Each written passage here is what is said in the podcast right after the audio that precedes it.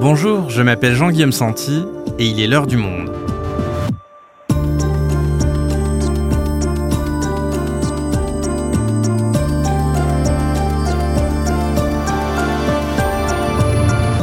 Aujourd'hui, nous sommes tout début janvier et près d'un tiers des Français envisagent de ne pas boire d'alcool jusqu'au 31, selon un sondage IFOP de l'an dernier. C'est ce qu'on appelle le Dry January, une campagne de santé publique qui nous vient du Royaume-Uni et qui incite à l'abstinence pendant un mois afin que chacun puisse s'interroger sur sa consommation et la sensibilisation aux méfaits de l'alcool semble progresser. La consommation globale est en baisse, notamment chez les jeunes, de plus en plus nombreux à revendiquer leur sobriété. Comment expliquer ce choix d'une partie de la jeunesse alors que l'alcool et la fête sont traditionnellement au cœur de la socialisation étudiante? Alice Rebaud est journaliste au service Campus du Monde. Elle a interrogé ces jeunes qui se détournent de l'ivresse. Alcool, pourquoi les jeunes choisissent la sobriété, un épisode d'Alicia Miami, réalisation Thomas Zeng.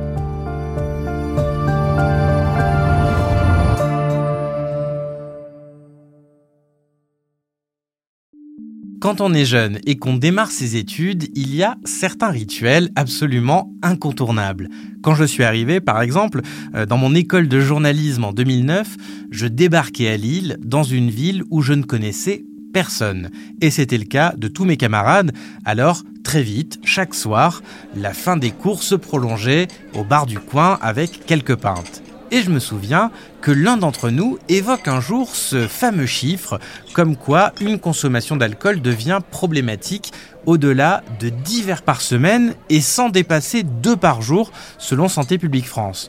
Alors, on en était tous à notre quatrième verre de la soirée, donc on en rigole sans forcément se poser de questions. Et encore aujourd'hui, cet appétit de se faire de nouveaux amis, de danser, de draguer aussi, bref, de s'amuser lorsqu'on est jeune, se fait largement autour d'habitudes de sortie dans lesquelles l'alcool a une place centrale. Mais ce qui est étonnant, c'est que chez une partie de la jeunesse, le point de vue est peut-être en train de changer.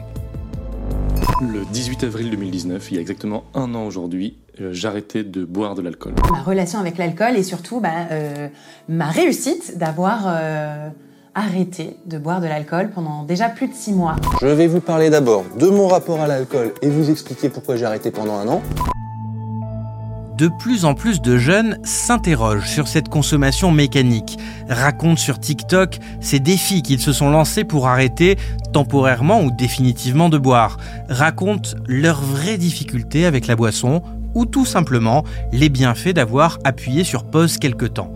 Et les likes pleuvent. Bref, la sobriété est-elle devenue le nouveau cool chez les jeunes? Bonjour Alice. Bonjour Jean-Guillaume. Alors Alice, avant de démarrer cet épisode, on va bien sûr dire qu'il existe plein de situations différentes dans le rapport de chacun avec l'alcool et que c'est intéressant d'ailleurs que chacun s'interroge à ce sujet. On peut avoir une consommation raisonnable, on peut avoir une consommation qui commence à déraper ou bien une consommation vraiment problématique qui rentre dans le terrain de, l'addiction, de l'alcoolisme. Aujourd'hui, on va s'intéresser à une catégorie bien spécifique, les jeunes qu'on appelle euh, sober curious en anglais. Alors, ils ont la vingtaine, pas systématiquement de gros problèmes d'alcool, mais ils préfèrent rester sobres. Et ça peut sembler paradoxal vu que la jeunesse, on l'imagine plutôt faire la fête un verre à la main. Toi, ce sont des vidéos d'influenceurs qui t'ont donné envie d'explorer ce sujet? Oui, à la rentrée dernière, j'ai vu euh, de nombreux vingtenaires justement euh, qui s'exprimaient sur les réseaux sociaux euh, sur leur volonté d'entrer dans une phase de sobriété. Des leaders d'opinion en fait qui ont un rôle très important dans cette tendance à la sobriété, qui permettent d'initier l'idée que voilà c'est possible, que ce soit plus entendable. Et on voit donc de plus en plus de personnalités publiques qui partagent leur démarche de sobriété sur les réseaux, donc Instagram, TikTok ou bien YouTube. C'est notamment euh, le cas euh, d'Anna Toumazov, qui est euh, une influenceuse et une présentatrice radio que je cite dans mon article, qui explique que l'alcool était une forme de béquille pour elle dans son rapport social et qu'elle a décidé d'arrêter, en tout cas au moins pour six mois, de sorte à comprendre et à limiter les impacts de l'alcool qu'elle percevait sur sa vie entière, voir ce qui reste d'elle une fois les vapeurs éthyliques dissipées, comme elle le dit. Et ça a fait réagir. Oui, il y a eu de très nombreuses réactions à, son poste, euh, comme euh, à ceux de d'autres influenceurs sobres en général, qui montrent qu'il y a vraiment un vrai écho au sein des jeunes générations, une vraie envie de remettre en question cette consommation un petit peu mécanique de l'alcool qu'ils avaient pu, que ces jeunes avaient pu avoir jusque-là par le passé. Et alors la remise en question de cette consommation mécanique dont tu parles, elle peut arriver de plein de façons différentes. On va écouter l'une des jeunes femmes à qui tu as parlé, Pauline. Euh, pour elle, le déclic a eu lieu alors qu'elle était encore dans un milieu étudiant. Je discutais avec un, camarade qui était une promo au-dessus de la mienne qui me disait en fait euh, moi je me fixe la règle c'est de pas boire plus de deux fois par semaine et franchement j'ai du mal à m'y tenir et je l'ai regardé je, trouvais ça très bizarre et en fait j'ai fait le compte et je me rendais compte que moi aussi en fait dans ces situations là j'avais du mal à limiter ma consommation et je me suis dit, mais en fait, si c'était une autre drogue, si c'était de la cigarette, si c'était, c'était même une drogue complètement illégale, bah, en fait, je serais alarmée par cette situation. Et là, je pense que c'est de l'alcool, ça me surprend pas. Alice, la question c'est est-ce qu'on parle ici d'une mode entre guillemets chez certains influenceurs ou des jeunes qui en parlent sur les réseaux, ou bien d'une vraie tendance de fond dans la jeunesse française? Est-ce qu'on a des chiffres? Oui, en fait, ces témoignages, s'inscrivent dans une vraie tendance de fond, comme tu le disais, euh, au sein euh, de la jeunesse. Les jeunes boivent de moins en moins ces dernières années, comme le montrent euh, de nombreuses études, mais notamment celle du dernier rapport de l'OFDT, l'Observatoire français des drogues et des tendances addictives, qui montre que les jeunes de 17 ans n'étaient que 4% en 2002 à n'avoir jamais bu d'alcool au cours de, leur vie, et qu'ils sont aujourd'hui 19% en 2022. Donc voilà, ça a largement augmenté euh, en 20 ans. Mais pourtant, quand ils boivent, ils le font toujours dans des quantités assez importantes. Ce qu'on appelle le binge drinking, ça n'a pas disparu. Ce phénomène-là, il continue un petit peu à perdurer. Donc, euh, ce phénomène de euh, d'alcoolisation euh, massive, et c'est notamment voilà dans le dans le cas de de contextes festifs, les premières fêtes de l'adolescence, des jeunes adultes, avec ce rapport vraiment très automatique. Donc, ils n'ont pas forcément conscience. C'était le cas pour Luc, un des étudiants qui témoigne dans mon article. En vrai, ça dépend un peu du moment parce que je sais qu'en semaine, euh, j'allais au travail. du coup, je me limitais à deux ou trois verres. Mais c'est déjà quand même beaucoup parce que en semaine, euh, voilà. Et le week-end, euh, ça pouvait aller jusqu'à 6, 7, voire plus. Ça dépendait un peu du contexte aussi.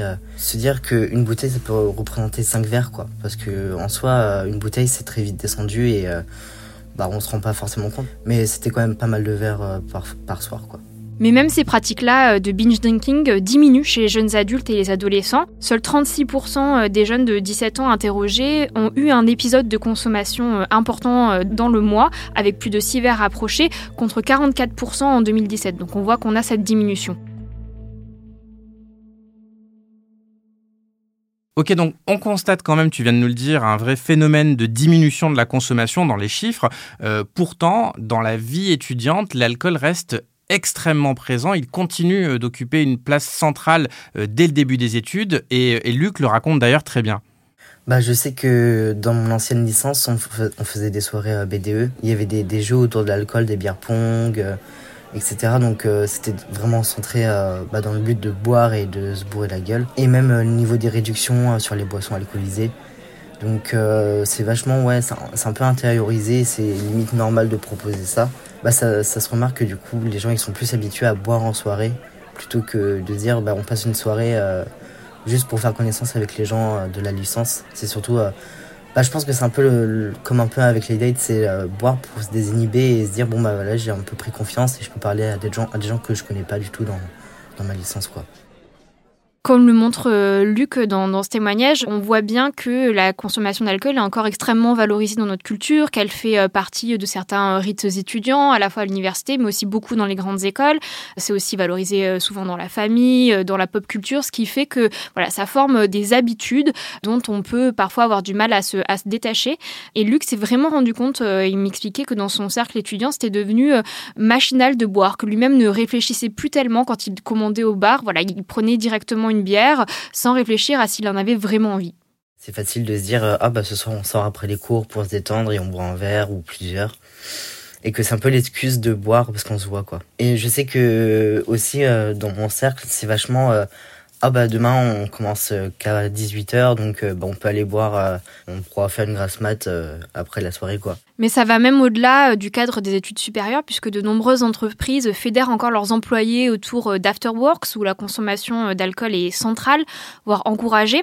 Et s'en écarter, ça peut être isolant, ça peut créer un fossé, comme le raconte Pauline. Dans toutes les entreprises dans lesquelles j'ai été, il y avait des afterworks qui étaient organisés, ce que je trouve très chouette hein, pour briser la glace, vraiment apprendre à rencontrer ses collègues. Mais par contre, c'est souvent centré autour de l'alcool. Je pense notamment, j'ai pu passer dans une entreprise dans le privé où il y avait beaucoup de de, grandes soirées, de grands séminaires où bah, tout de suite il y a beaucoup d'alcool qui est servi. Effectivement, en after work, on va boire des cocktails tous ensemble. Il m'est arrivé d'avoir des réflexions, je vous le cache pas, euh, des soirs où je ne buvais pas, euh, où j'avais vraiment décidé de pas boire pour X ou Y raison, qu'on me dise bah, T'es bien sage ce soir. Quand on écoute ce témoignage, euh, on voit bien, Alice, qu'il y a encore une forme de pression de ses pairs à boire, que l'alcool reste encore le carburant de la socialisation chez les jeunes adultes. alors, Comment est-ce que ces jeunes euh, qui affichent leur sobriété, ils vivent tout ça? Est-ce qu'ils font quand même la fête? Comment est-ce qu'ils draguent en soirée? Comment ça se passe?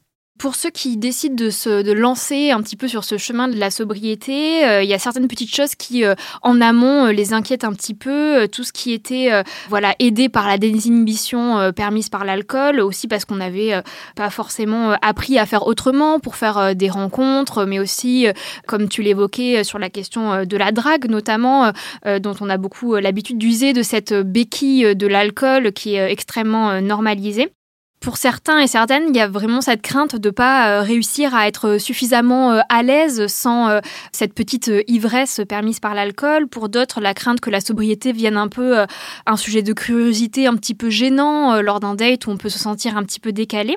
Mais tout ça, c'est aussi en train de changer. On a notamment cette étude de Bumble, qui est une application de rencontre, qui dit que 34% des utilisateurs dans le monde seraient plus enclins à rencontrer quelqu'un sans consommer d'alcool qu'ils ne l'étaient avant la pandémie. Et en réalité, réalité, une fois passé euh, le pas, mes interlocuteurs se rendent compte que euh, vivent une vraie satisfaction finalement à apprendre à relationner euh, sans cette béquille qui est parfois déformante hein, pour certains aspects. Ils se rendent compte qu'ils peuvent aussi puiser en eux les ressources pour se désinhiber, qu'ils peuvent être plus présents aux autres comme à eux-mêmes, plus dans l'écoute et que cela leur permet de créer plus de liens finalement. Parce qu'en fait, euh, j'ai l'impression que quand je buvais, c'était un peu de la fausse confiance, dans le sens où euh, j'avais l'impression de plus être moi. Et du coup, au final, j'ai réalisé que bah, si les gens ils m'appréciaient quand j'étais alcoolisé, bah, c'était pas le, vrai moi qu'ils appréciaient, c'était euh, la personne que je pouvais être avec de l'alcool dans le sang. Et maintenant, je vois que les gens, bah, déjà, j'ai fait un peu un tri dans, mes, dans mon entourage, du coup. Mais du coup, je passe plus de moments avec les gens qui boivent pas. Et du coup, c'est des moments de qualité où je sais que, bah, on va vraiment apprécier le moment. Et aussi, bah, les gens avec qui je passe du temps, bah, ils m'apprécient vraiment pour qui je suis vraiment et euh, pas pour la personne que je prétends être. Et du coup, ça fait du bien un peu aussi euh, de dire euh, Ah bah, je suis apprécié même sans consommation d'alcool, quoi. Pour ceux qui commencent du coup cette vie sobre, euh, l'idée souvent c'est de trouver un petit peu euh, des astuces pour euh, soutenir un petit peu cette sobriété et se sentir pas forcément décalé par rapport au reste du groupe. Donc aller chercher des bières sans alcool, d'autres types de boissons qui peuvent faire un petit peu la blague justement et, ressembler aux alcools qu'on buvait par le passé. Et certains voilà développent peu à peu un goût aussi pour d'autres boissons qui seraient un petit peu moins mécaniques que seulement la bière qu'on commande sans forcément y réfléchir euh, au bar. J'ai une jeune Toulousaine qui me disait justement avoir développé une forme de passion pour le jus de tomate. Il y a une vraie curiosité pour tout un marché euh, sans alcool qui est en fait en pleine expansion. Il y a de plus en plus de marques qui ont compris voilà ce désir, cette envie et qui proposent des boissons sans alcool. On voit même apparaître euh, des lieux festifs qui sont dédiés à la sobriété dans certaines grandes villes européennes avec voilà des soirées sans alcool ni autre substance qui sont organisées parfois dans de très grands clubs ou dans de très grands lieux festifs. Et ceux que j'ai interrogés me racontent justement que euh, dans un contexte post-MeToo, le fait euh, de faire euh, la fête en étant soi-même sobre, mais aussi parfois en ayant des gens sobres autour de soi, amène une forme de sentiment de sécurité qui permet davantage de lâcher prise dans le contexte festif.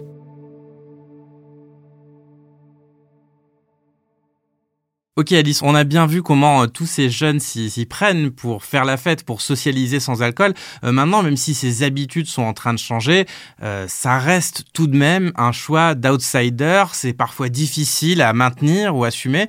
Alors, Qu'est-ce qui les motive, ces jeunes abstinents? Pourquoi est-ce qu'ils décident d'arrêter l'alcool? Alors les motivations sont bien sûr aussi diverses euh, qu'il y a de personnes, mais beaucoup racontent s'être rendu compte des effets de l'alcool sur leur santé mentale. Souvent quand je buvais euh, beaucoup, le lendemain, euh, j'avais une sorte de fatigue mélangée à de l'anxiété.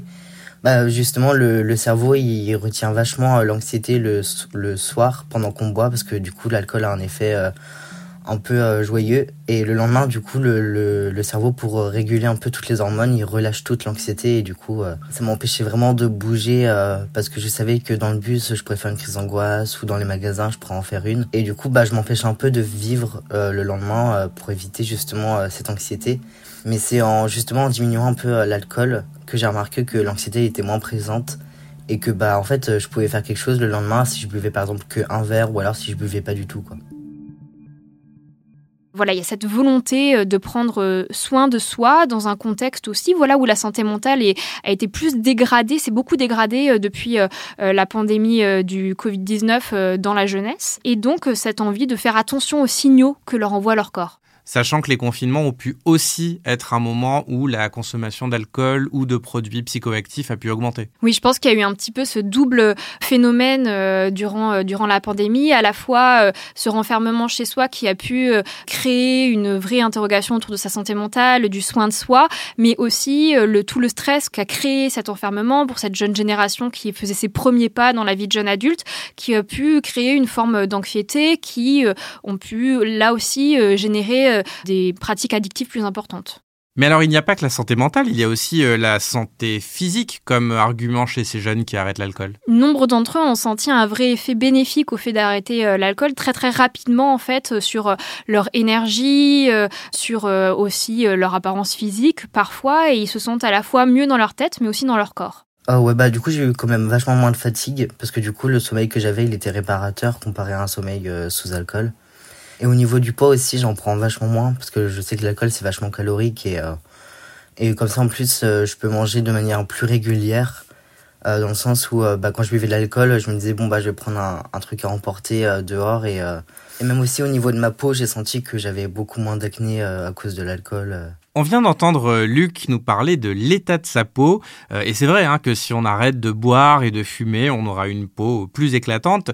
Mais est-ce que à l'ère de cette perfection que tout le monde met en avant sur TikTok, sur Instagram, le corps parfait, la peau parfaite, il peut pas aussi exister une forme euh, d'hygiénisme narcissique comme euh, motivation au ressort donc plus négatif. En tout cas, je pense que euh, cet euh, arrêt de l'alcool parfois peut être le symptôme euh, d'un besoin de contrôle qui peut être parfois poussé à l'extrême, dans certains cas d'une forme de, rigidité un petit peu délétère, avec un, un hyper-hygiénisme, comme, comme tu pouvais le dire, qui apparaît dans les jeunes générations. Et l'arrêt de l'alcool peut contribuer parfois à l'envie voilà, de contrôler son poids, contrôler ses calories, et qui pour le coup peut être un peu plus délétère. Alice, on vient d'entendre euh, tous ces jeunes qui ont une remise en question euh, assez profonde de leur rapport euh, à l'alcool. Est-ce que les autres générations qui les entourent, leurs familles, ont cette même remise en cause? Et si ce n'est pas le cas, comment est-ce qu'ils le vivent, ce rapport très culturel à l'alcool qu'on a en France? Les chiffres montrent que euh, la consommation d'alcool, elle, baisse beaucoup chez les jeunes, mais elle baisse un petit peu partout dans, la société. Donc, euh, il faut aussi voir que ça pénètre aussi euh, l'ensemble des générations et même les générations au-dessus. Malgré tout, il reste une forme voilà, de, folklore un petit peu culturel autour de cette consommation d'alcool. Parfois, des a priori sur la non-dangerosité de cette, de cette consommation de boissons alcoolisées et pour certains, des difficultés à se faire comprendre en famille, notamment lors de repas de famille où on va leur proposer un verre de vin et ne pas trop comprendre pourquoi ils, euh, le refusent. Mon grand-père, à l'époque, euh, qui buvait son verre de rouge tous les midis et son verre de rouge tous les soirs. Et je me souviens d'avoir dit à ma famille, mais en fait, à partir du moment où on boit tous les jours, c'est peut-être qu'il y a de l'alcoolisme. Et on m'était tombé dessus, quoi. En disant, mais non, mais pas du tout. Il y a le fameux un verre de vin, euh, c'est bon pour la santé par jour. C'est une image d'épinal qui est très très répandue. On a un rapport à l'alcool, ça pourrait tous les jours, ça nous choquerait pas. Alice, on a entendu dans cet épisode euh, nombre de témoignages de ces jeunes sur leur rapport avec l'alcool et qui reflètent d'ailleurs différents degrés de consommation d'alcool. Hein. Certains jeunes pourront arrêter presque par démarche de, développement personnel, d'autres parce que leur consommation est problématique et peut-être qu'ils n'ont pas le choix. En tout cas, euh, s'interroger en ce mois de janvier sur sa propre consommation et savoir où chacun en est, c'est important. Alors pour conclure, euh, qu'est-ce qui existe comme solution pour nos auditeurs à qui cet épisode parlerait? Et qui souhaiteraient faire le point Aujourd'hui, il y a de plus en plus de moyens à la fois de s'interroger, mais aussi de se faire aider. Il y a des applications qui vous permettent d'évaluer votre consommation, qui donnent des conseils, des motivations pour euh, diminuer ou euh, stopper euh, toute consommation, qu'on peut utiliser aussi bien pour l'alcool que le tabac ou des drogues. On a aussi de nombreux ouvrages hein, qui, sont parus ces derniers temps, qui parlent du petit verre et de ses conséquences sociales, et qui sortent aussi voilà, d'une vision presque parfois caricaturale de l'alcoolisme, et qui cette vision qui empêche parfois d'interroger sa consommation. Je pense à Sans alcool de Claire Touzard, euh, Jour zéro de Stéphanie Braqueuet ou encore une BD récente, Les imbuvables ou Comment j'ai arrêté de boire. Il existe aussi des forums, des lignes d'écoute ou des groupes de parole qui permettent d'échanger et de se retrouver avec des personnes qui partagent les mêmes difficultés. Et on avait effectivement consacré un épisode au groupe de parole anonyme avec euh, Zineb Drief l'année dernière. On renvoie euh, nos auditeurs euh, vers cet épisode. On vous met le lien dans la description. Il faut aussi préciser que si on estime avoir un problème, on peut aussi consulter le corps médical. Il existe des addictologues. Oui, des addictologues et, euh, et, des services de soins spécialisés avec des consultations qui sont prises en charge par l'assurance maladie à hauteur de 80%. Il faut donc pas hésiter à consulter. Merci Alice. Merci Jean-Guillaume.